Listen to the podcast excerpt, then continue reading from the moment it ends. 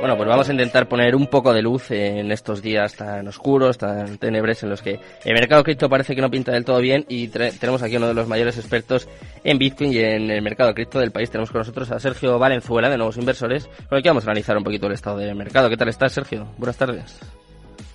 Buenas, ¿qué tal? Un placer estar con vosotros otra vez. Igualmente, igualmente. Un placer volver a contar contigo aquí en el programa. Eh, cuéntame, ¿cómo ves, cómo ves el mercado? Eh, parece que llevamos unas semanitas, ¿no? Un par de semanitas desde que pasó todo esto de Terra, eh, las stablecoins que parecía que se caían. Parece que hay mucho food y se está reflejando en el mercado, ¿no? Que eh, yo creo que es incluso más volátil, ¿no? Que, de costumbre. No sé, no sé cuál es tu punto de vista.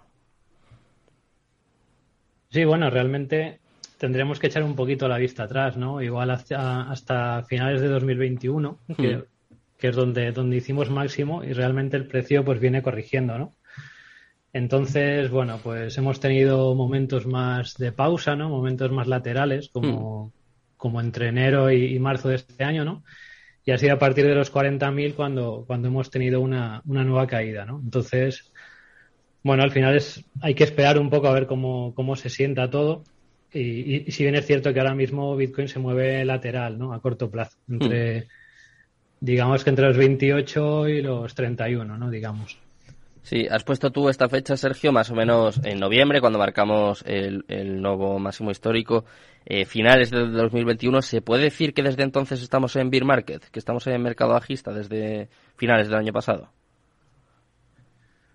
Bueno, realmente la confirmación igual la podríamos tener eh, a principios de este año, ¿no? Cuando, hmm. cuando hemos perdido algún soporte importante y, sobre todo marcaría esos 40.000 dólares y, bueno, la, cota en la que nos encontramos ahora, en torno a los 30.000, pues eh, de perderla pues no sería no sería una buena señal a corto plazo, ¿no? Hmm. Eh, pues siempre tenemos que tener en cuenta el largo plazo, claro. Hmm. Eh, estamos ya, bueno, ya hemos pasado, ¿no? La mitad del próximo halving, o sea, quedan menos de dos años ya para el próximo halving. ¿En qué estado estamos? ¿Se podría decir que ya está terminando el, el mercado bajista, que salimos un poco, eh, no sé incluso si igual se nos va un poco de las manos, pero decir que este año podemos ver máximos históricos, ¿qué piensas tú que puede pasar un poco en los próximos meses? Bueno, pues sin tener la bola de cristal, ¿no? Como, siempre decimos. Mm. Imposible. Eh, sobre todo deberíamos respetar, ¿no? En, en, un, gráfico semanal, digamos, pues esos, esos 30.000 dólares, que ahora mismo no lo estamos haciendo, pero bueno, estamos ahí en un movimiento lateral. ¿Y qué esperar? Bueno, pues realmente yo sí que espero incluso una corrección un poco más profunda, ¿no? Eh, mientras, mientras establece pues una especie de giro, que, tal vez lo veríamos en, estos próximos meses a corto plazo. Tal vez, bueno, también, eh, evidentemente, la, situación económica global y, pues todo, todo lo que estabas comentando, ¿no? Todas las noticias económicas afectan también. Este, este mercado no está en otro planeta, está, está en, el, en el que vivimos.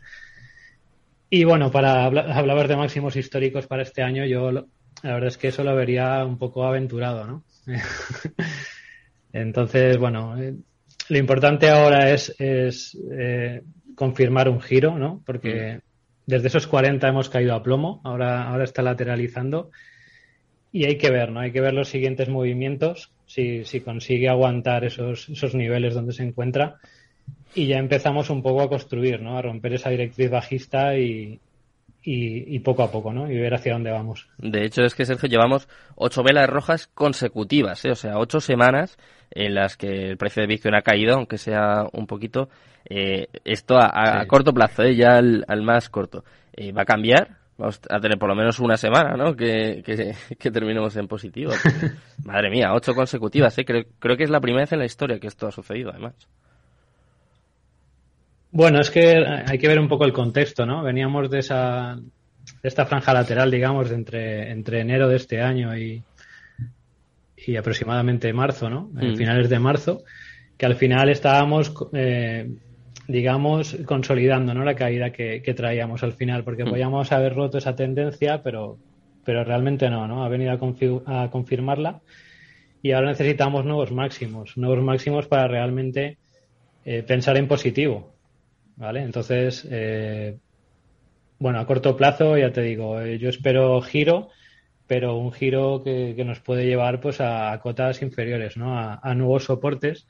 Si bien es cierto que el siguiente soporte ya lo tenemos prácticamente en el máximo de 2017, ¿no? Hmm. Eh, entonces, eh, bueno, eh, yo sería cauto y, bueno, sobre todo promediar, ¿no? Si, hmm. si estás alineado con Bitcoin, si tienes si tienes interés ¿no? en, el proyecto y, y, en el, y en su futuro, pues pues sí que sí que promediaría, ¿no? Y, aprovecharía tal vez esta, esta opción. ¿Hasta qué nivel podría llegar a bajar, Sergio? Porque eh, yo he llegado a ver mucho, incluso eh, he visto a gente que habla de 18, 20, 18 mil, 20 mil dólares.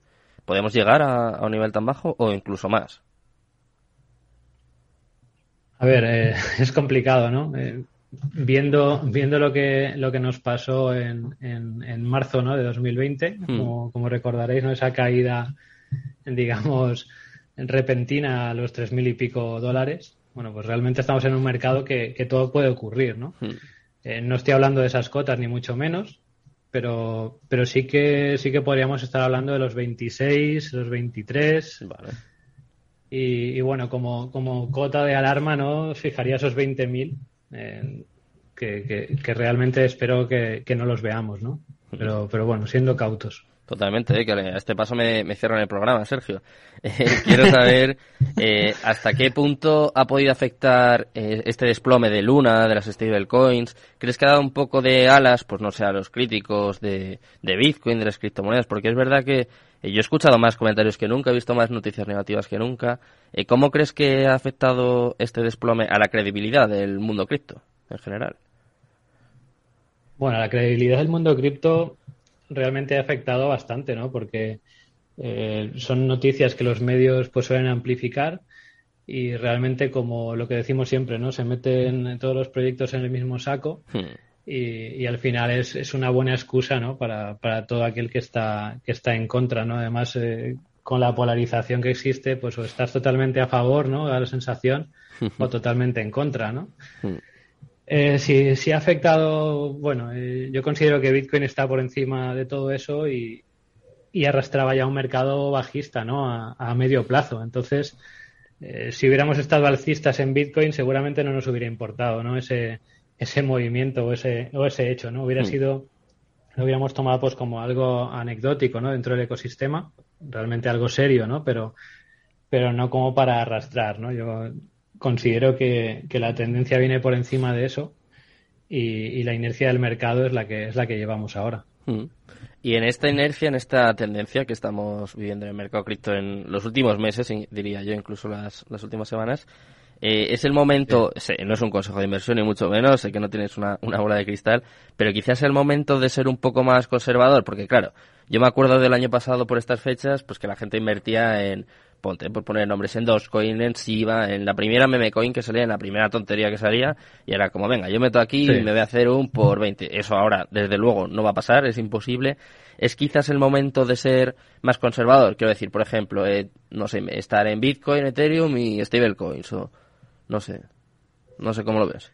A ver, eh, yo considero siempre las, las altcoins, ¿no? a nivel general, eh, como como activos, digamos, a corto plazo, ¿vale? Entonces, eh, debemos valorarlo, ¿no? Debemos valorar eh, ser cautos, ¿no? Sobre todo por la situación que tenemos y porque e-, ese tipo de activos nos demuestran que, que te caen un 80% sin despeinarse, ¿no? Eh, sobre todo a partir de cierto ranking de, market cap. Y, y, bueno, realmente un poco es la visión que tengas, ¿no? Si, si, estás confiando en ese proyecto ciegamente, tienes una cartera equilibrada, sabes lo que estás haciendo y, es tu proyecto de cabecera, pues eh, estamos hablando de unos precios hmm. realmente muy, muy apetecibles, ¿no? Entonces, depende un poco de tu estrategia. Si ya estás totalmente expuesto o, consideras que, es suficiente, pues, pues está claro que deberíamos de estar un poco más tranquilos, ¿no? En, este momento. Hmm. Bueno, pero bueno, en, cuanto a Bitcoin, eh, si, si, confías, ¿no? Si vas a, si vas a ese largo plazo, hmm. pues, pues bueno, eh, lo, que decía, ¿no? Siempre con tu estrategia, pero al final valor y precio son diferentes y funcionaba igual Bitcoin en 3.000 dólares que ahora en, en 30.000, ¿no? Ahora será más seguro, pero realmente ha venido funcionando igual. Entonces eso es lo que, lo que deberíamos de, tener en cuenta. Bueno, pues eh, lo vamos a tener muy en cuenta, Sergio, y nos despedimos con esta reflexión. Ha sido un placer, como siempre, tenerte aquí. Y, eh, quédate con nosotros, sé que ahora vas a escuchar un poquito de educación financiera, ¿eh? que vienen los amigos de Veloaba y de BitBCN y seguro, seguro que te va a gracias. Muchas gracias, Sergio. Hasta ahora. Velobaba, el primer criptofondo regulado, les presenta los mejores proyectos en BitBCN Launchpad y les ofrece este espacio.